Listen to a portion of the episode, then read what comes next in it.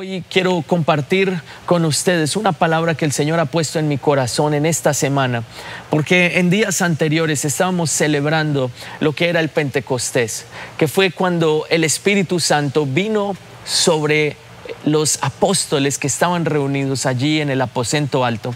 El Espíritu Santo vino sobre ellos con esas lenguas de fuego y después de esto algo sucedió y ellos comenzaron a cambiar, algo cambió adentro de ellos. Y creo que ese es el, tema que hoy el Señor quiere traer sobre tu vida, es qué va a pasar después de este Pentecostés, qué va a pasar después del fuego, después de que ese fuego de pronto se, vaya, qué pasa después de que viene el fuego, cuál va a ser nuestra actitud frente a esto. Y eh, quiero hoy hablarles primero a través del libro de Éxodo en el capítulo 4, el versículo 19 y 20. Éxodo capítulo 4, versículo 19 y 20. Y dice, dijo también Jehová Moisés en Madián, ve y vuélvete a Egipto, porque han muerto todos los que procuraban tu muerte. Entonces Moisés tomó su mujer y sus hijos y los puso sobre un asno y volvió a tierra de Egipto. Tomó también Moisés la vara de Dios en su mano. Amén y amén.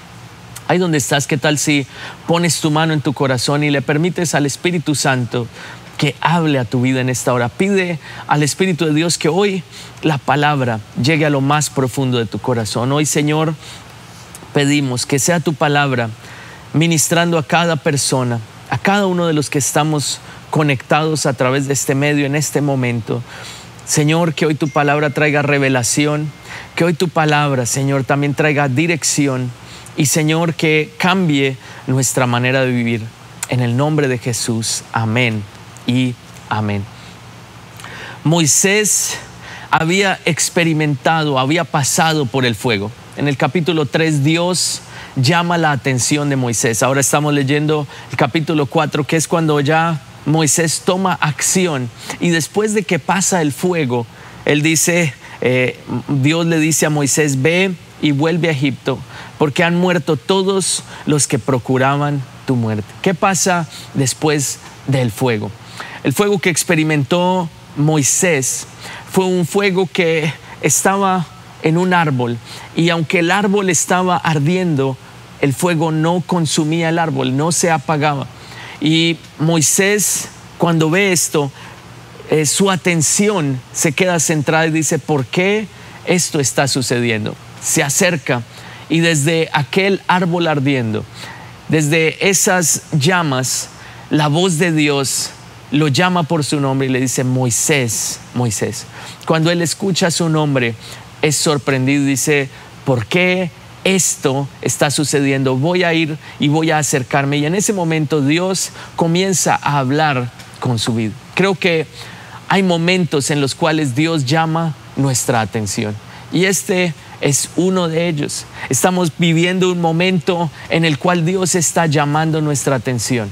Hay cosas que vemos hoy en día que son de pronto diferentes a como las veíamos antes. De pronto hoy estamos enfrentando el virus todos juntos, estamos enfrentando con que eh, muchas bodas han tenido que ser aplazadas. El día de ayer estaba reunido con eh, una pareja de nuestro grupo que están próximos a casarse en medio de toda esta situación. Y nos tocó hacer el curso prematrimonial por internet, allí a través de videoconferencia pudimos hablar con ellos, darles algunas pautas. Gracias a Dios y espero que la luna de miel no sea a través de la videoconferencia, gracias a Dios que creo que no es así para ellos, ya tienen todo organizado, pero nosotros los, les decíamos, los bendecimos en esta nueva etapa, en este paso que están dando y todo ha sido diferente, tendrán que hacer una boda pequeña, tendrán que tener menos invitados, lo que es a veces algo bueno porque se ahorran un poco de dinero, pero en medio de esta situación, en donde está pasando eh, lo más fuerte de ese fuego. Creo que Dios está llamando nuestra atención. Y a veces Dios usa estas situaciones para llamar la atención de cada uno de nosotros. Nos hace pasar por el fuego para llamarnos y decirnos por nuestro nombre, prepárate porque quiero usarte. Prepárate porque viene algo nuevo para ti. Creo que para todos nosotros esto ha sido. Para aquellos que de pronto estaban alejados de Dios, esta ha sido una gran manera en la cual tú te has podido acercar a Dios. Para aquellos que teníamos una fuerte relación con el Espíritu Santo, con, con Jesús, creo que ha sido una oportunidad para fortalecerla aún más y para recordar algunas promesas que Él nos ha, ha, dado a lo largo de los años. De pronto ha sido el momento también para buscar respuestas de parte de Dios, para buscar dirección también de, parte de Él. Y son esos fuegos que Él usa para llamar la atención. Ahora, nuestra oración en este tiempo no puede ser igual. Durante este tiempo nuestra oración ha sido aún más fuerte. Para aquellos que están de pronto solteros, han tenido que hacer, eh, ser creativos para conectarse y decir, Señor, ¿y ahora cómo voy a hacer para conseguir novia en medio de esta cuarentena sin salir de mi casa? Gracias, gracias a Dios está la tecnología y de pronto a través de alguna red social puedes conectarte con aquella persona, pero no sin antes obviamente pedir, Señor, guíame que sea la persona correcta. Creo que el fuego hace que nosotros nos volvamos a Dios y lo busquemos de una manera más intensa, así como lo hizo Moisés. Cuando él llegó a ese lugar, ¿qué fue lo que Dios le dijo? Dios le dijo, Moisés, quita el calzado de tus pies porque el lugar en el cual tú estás entrando es un lugar santo. ¿Por qué era un lugar santo? Porque la presencia de Dios estaba allí. No era por nada más, sino porque la presencia de Dios estaba en este lugar. Y creo que en este tiempo el objetivo es que tú puedas entrar en ese lugar, en donde tú puedas quitar cualquier barrera que haya entre tú y Dios y puedas conectarte directamente con Él. Ahora, no solo eso, sino que a través de esto Dios quiere cambiar tu vida, tal como lo hizo con la vida de Moisés. Moisés, después de que fue llamado por Dios a través de este momento, su vida cambió. Y espero que tu vida esté cambiando durante este tiempo. Espero que todos nosotros salgamos al otro lado totalmente diferentes. Moisés lo hizo. ¿Y qué fue lo que hizo después de que se fue el fuego? A veces en medio del fuego es fácil estar orando, cuando uno está pasando por la prueba o cuando ve el fuego del Espíritu Santo y uno está muy emocionado, es fácil buscar de Dios. Pero ¿qué pasa después de que se apaga ese fuego? Llegó el momento en el cual el fuego se consumió, Moisés siguió con su camino, pero Dios le había dado algunas instrucciones que él debería seguir. Por eso era el pasaje que leíamos en Éxodo, en donde Dios le decía, llegó el momento en donde ahora tú tienes que volver a Egipto, porque los enemigos, las personas que te estaban buscando, ya ellos no están con vida. El Señor lo que hizo fue cambiar a Moisés para poder enfrentar lo nuevo que Dios tenía para él. Si el cambio no sucedía en el corazón de él, no iba a haber ningún cambio adelante, porque todo lo que tú ves es un reflejo de lo que sucede aquí adentro. El pastor eh, y la pastora Claudia siempre nos han enseñado, si tú cambias, todo cambia. Todo cambió en Moisés y fruto de eso, las circunstancias cambiaron, no solo para él, sino para todo el pueblo de Israel. Él llegó a ser aquella persona que llevó a todo su pueblo a la libertad. El versículo 2 y 3 del capítulo 3 de Éxodo narra cómo se le apareció el ángel en medio de la zarza y dice que él miró y vio que la zarza, esto es el árbol, ardía en fuego y la zarza no se consumía. Entonces Moisés dijo, iré, iré yo ahora y veré esta gran visión, por qué causa la zarza no se quema. A veces es en el momento del fuego en donde Dios te da una visión clara de lo que Él quiere hacer con tu vida. A veces es en este momento en donde a veces cosas nuevas, oportunidades nuevas, eh, ideas nuevas tienen que venir. De pronto en tu trabajo has experimentado dificultad y has tenido que decirle, Señor, dame una idea nueva. en este momento es donde pueden venir nuevas visiones, nuevas oportunidades de lo que Dios tiene para ti. Pero tu relación con Dios es fundamental. Moisés habló con Dios y en ese momento entendió su propósito. Si de pronto no has entendido el propósito por el cual tú estás en la tierra, habla con Dios y Dios te va a revelar ese propósito directamente a ti. Eres la obra maestra de Dios. Eso significa que tienes una parte del maestro adentro de ti. Dios te creó para que tú seas testimonio, seas ejemplo a otros. Moisés había sido escogido desde su nacimiento, pero pasaron 40 años hasta que él pudo entender que este era el momento y que Él era la persona. De pronto han pasado algunos años en tu vida. De pronto has sido eh, conocedor de la palabra de Dios, has sido líder por algún tiempo, pero hoy Dios te dice, llegó el momento de hablar con Dios y entrar en el propósito perfecto que Él tiene para ti. Dios le dice, yo soy el Dios de Abraham, de Isaac y de Jacob. Dios se presentó como un Dios de pacto, como un Dios que bendice no solo a una generación, sino a tres. Y dice la palabra que la bendición de Dios puede ir hasta mil generaciones. Es decir, que Dios es un Dios que bendice y no solo quiere bendecirte a ti, quiere bendecir a tus generaciones a través tuyo. Dios le dice, soy el Dios de Abraham, de Isaac y de Jacob. Jacob quien después Dios le cambió el nombre a Israel.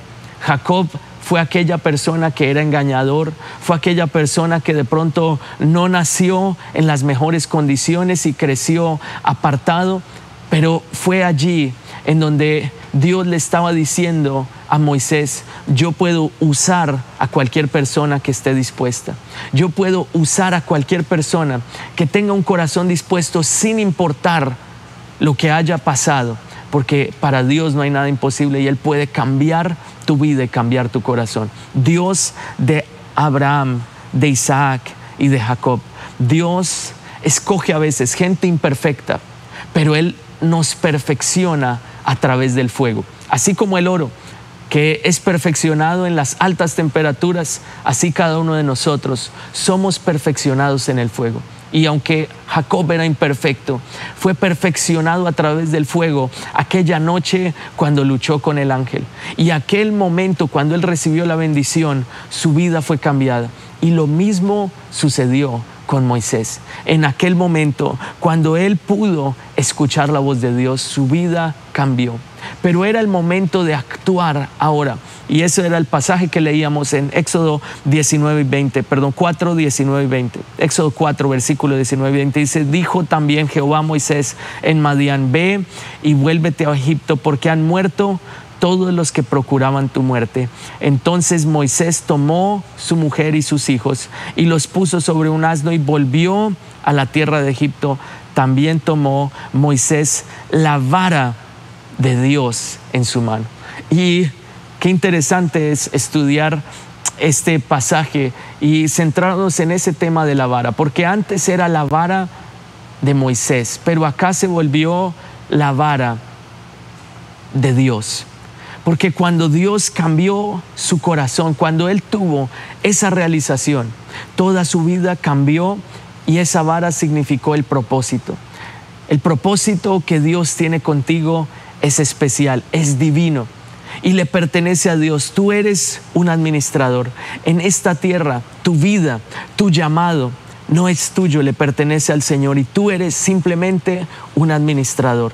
Cuando estás pasando por las pruebas, por el momento difícil, Dios es el dueño de tu vida. Dios es quien cuida de ese propósito y de ese llamado. Dios es quien cuida de tu familia y estoy seguro que el Señor a través de este momento está cambiando todo lo que tú eres.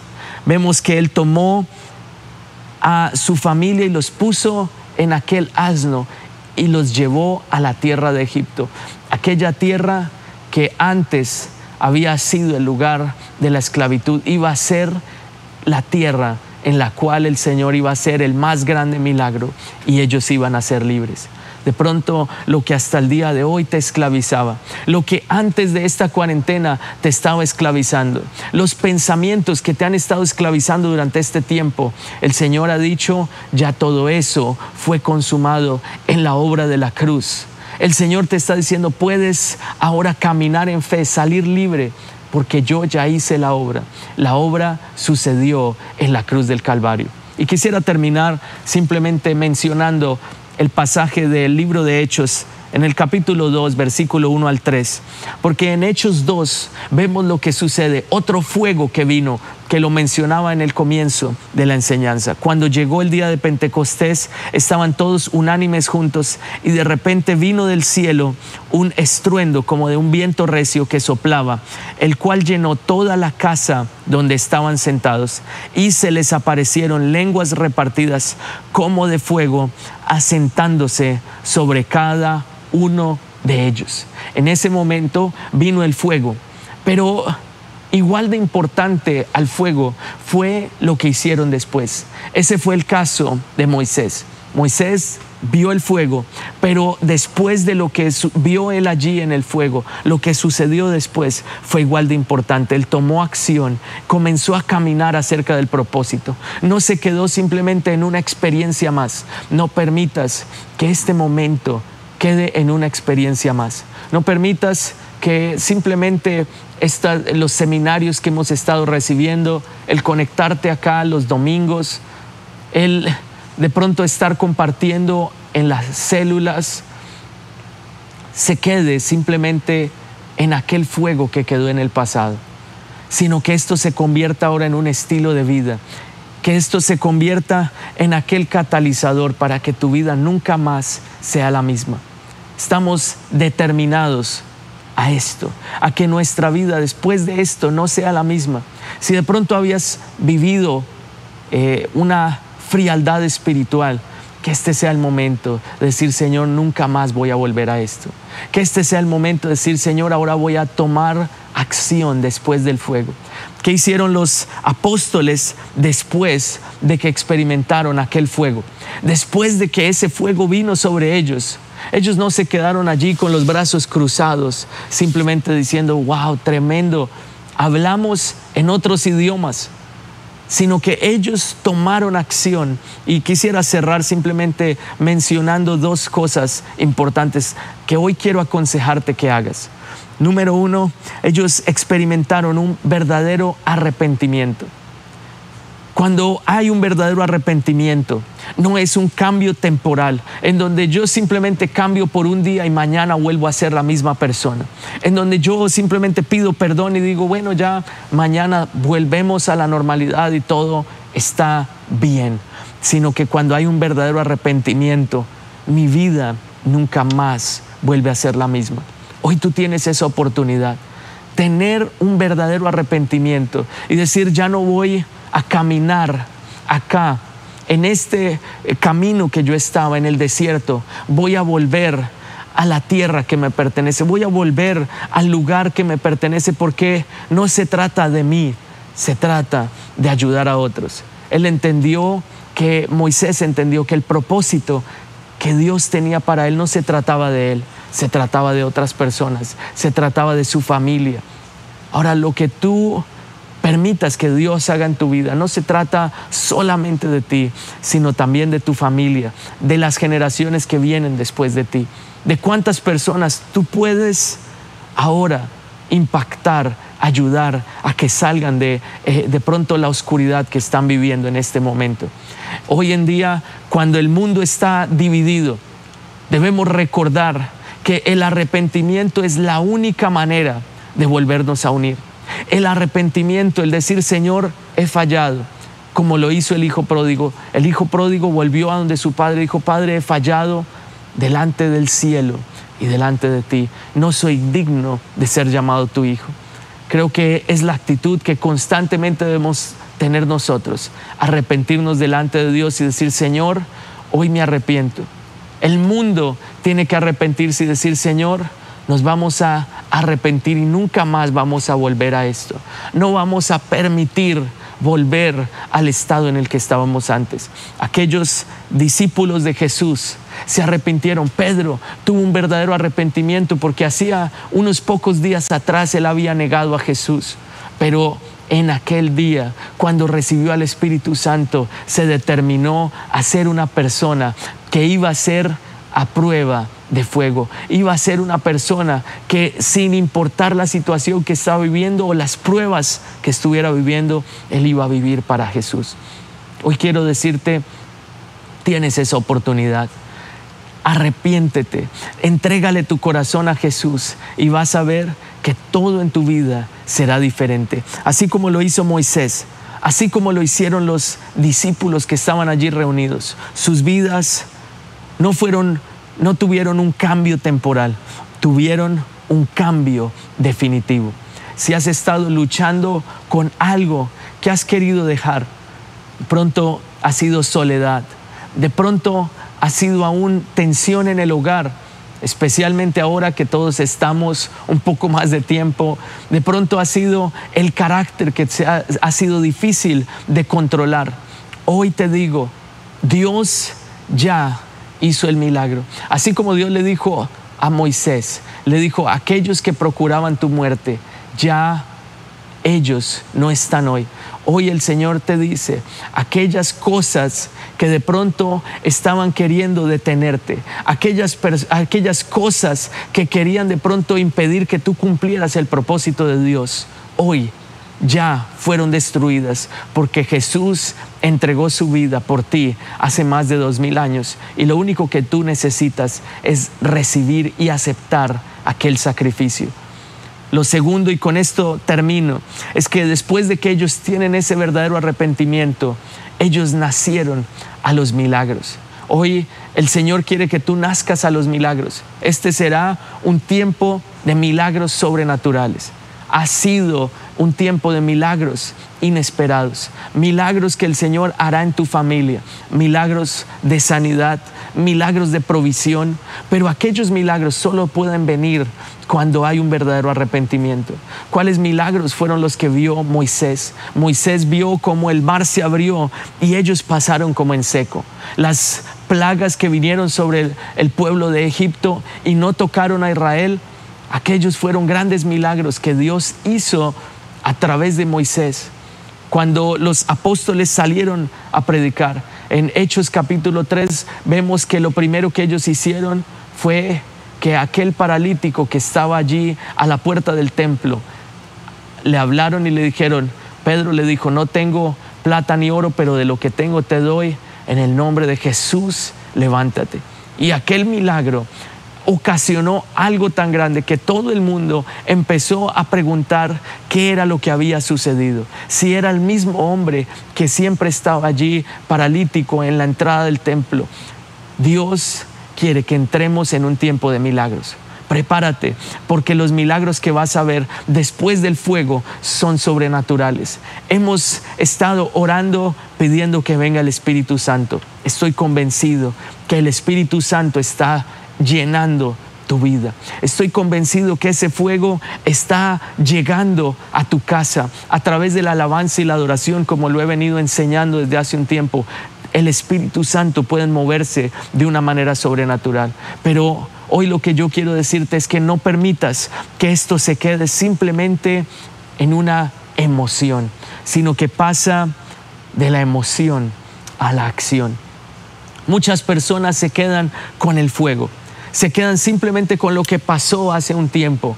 Pero sé que Dios nos ha llamado para ser personas que veamos hacia adelante, que tomemos ese fuego y lo convirtamos en acción, lo conviertas en arrepentimiento, lo conviertas en fe para creer en milagros grandes que Dios va a hacer a través de tu vida. Si de pronto en esta hora necesitas un milagro de parte de Dios, Hoy te animo a que tú creas, a que para Dios no hay nada imposible y que Él va a hacer el milagro hoy mismo en el nombre de Jesús. No permitas que esto quede simplemente en una emoción. Si de pronto viste un milagro de Dios, no te quedes simplemente con los brazos cruzados diciendo, wow, Señor, gracias, ya todo pasó. Vuelve a lo anterior a la manera como estabas viviendo, no lo permitas, sino que dedícate, determina decir, Señor, nunca voy a volver a ser la misma persona. Aquel, aquel discípulo de Jesús, el verdadero discípulo de Jesús, es aquel que hace consistentemente lo que una persona normal hace de manera ocasional. Tú eres un verdadero discípulo de Jesús y vas a ser consistente en seguir sus pasos, en vivir en una vida de arrepentimiento y en tener fe porque milagros mayores van a venir sobre tu vida. Llegó el momento de la acción. Y para cerrar simplemente quiero hoy poner esas dos opciones al frente tuyo, la emoción o la acción. Aquella persona que vive en la emoción espera un beneficio personal. Aquella persona que vive en la acción vive con un propósito. Aquella persona que vive en la emoción se mueve y camina por vista, pero aquel que vive en acción camina y corre a través de la fe. Aquella persona que vive en la emoción vive de acuerdo a las circunstancias, pero el que vive en la acción vive de acuerdo a las promesas de Dios. Aquel que vive en la emoción vive de acuerdo al contacto que tiene con las noticias y con las redes sociales.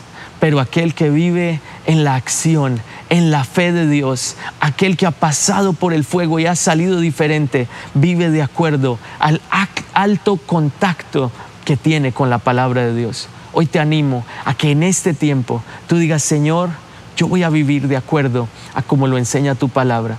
Voy a vivir en arrepentimiento y también voy a ver los milagros. No permitas que el fuego quede simplemente en una emoción.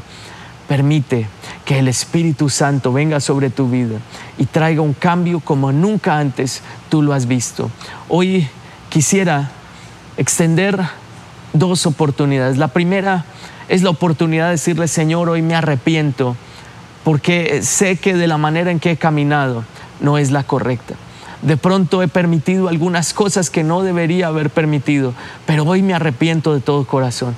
Si hoy tú quieres tomar esta decisión, te invito a que ahí donde estás, inclines tu rostro en un acto de fe. Sé que de pronto nadie te está viendo, pero este es el momento más importante porque este momento estás tú y Dios.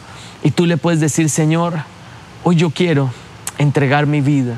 Señor, quiero entregarte todo aquello que me ha impedido servirte. Pedro caminó con Jesús por tres años y medio, pero todavía habían algunas cosas en su vida que necesitaban cambiar.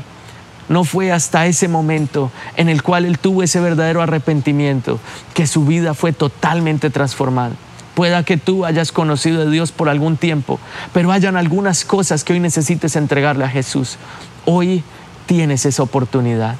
Ahí donde tú estás con tus ojos cerrados, tu cabeza inclinada, vas a repetir después de mí, Señor Jesús, hoy te pido que me perdones, que limpies mi corazón con tu sangre de todo pecado y de toda maldad. Desde hoy en adelante quiero pasar de la emoción a la fe en acción. Desde hoy en adelante quiero que tú seas el Señor de mi vida que guíes cada uno de mis pasos. Señor, escribe mi nombre en el libro de la vida y no lo borres jamás. Nunca quiero apartarme de tu camino. En el nombre de Jesús. Amén y amén. Ahora la segunda oración que quiero hacer es por aquellas personas que en esta mañana necesiten un milagro sobrenatural. Hemos visto milagros sobrenaturales en este tiempo durante la cuarentena que estamos viviendo, milagros de sanidad, milagros de provisión. Hemos visto milagros de restauración familiar. Y hoy quiero decirte, tu milagro está ahí preparado para ti. El Señor te ha pasado por el fuego para que hoy puedas ver claramente el milagro que Él tiene para ti. Pero es importante que tú tengas esa fe que te lleve a la acción. No tengas una fe pasiva, simplemente esperando a que algo pase. Ten una fe que actúa. Ponle pies a tu fe. Toma las promesas de Dios, decláralas todos los días y actúa en fe Haz esa llamada que el Señor te ha puesto en el corazón que hagas. Busca a esa persona que Dios te dijo que buscaras. Llama a aquellas personas. De pronto comienza esa empresa que Dios te ha dicho que comiences. Estudia aquellas cosas que Dios te ha dicho que estudies. Ponle acción a esa fe, a ese fuego que Dios ha puesto en ti y vas a ver que cosas sobrenaturales van a suceder a través tuyo. Hoy quisiera que simplemente en un acto de fe tú pienses y pongas en tu corazón ese milagro que tú necesitas en esta hora. Y hoy quiero decirte, Dios lo hará para Él no hay nada imposible. Y así como el Señor lo hizo con los apóstoles, sus vidas cambiaron y nacieron a los milagros, así el Señor lo hará contigo. Ahí donde tú estás, inclina tu rostro, cierra tus ojos y permíteme orar por ti. Señor, hoy oro por cada persona que en esta hora necesita un milagro. Señor, solo tú conoces cuál es ese milagro. Señor, sé que hace dos mil años tú entregaste tu vida para que hoy nosotros podamos experimentar libertad, podamos experimentar sanidad y provisión sobreabundante. Y hoy declaro que ese milagro comienza a suceder. Señor, activa nuestra fe y llévanos a dar pasos que sean en pos de cumplir tu propósito. Señor, hoy te pido que tú quites cualquier temor, cualquier duda, toda pasividad, quítala ahora y pon ese espíritu de fe y de conquista en cada uno de nosotros. Señor, que sea un tiempo de ver milagros sobrenaturales. En el nombre de Jesús, amén y amén. Que el Señor sea bendiciéndonos, que esta semana sea una semana de bendición para ti, que sea una semana de acción, de ver cómo esa fe se refleja en acciones concretas, que sea una semana de vivir en arrepentimiento genuino y que sea una semana también en donde la provisión de Dios venga sobre ti de manera sobrenatural. Que Dios les bendiga, que Dios les guarde. Les enviamos un abrazo.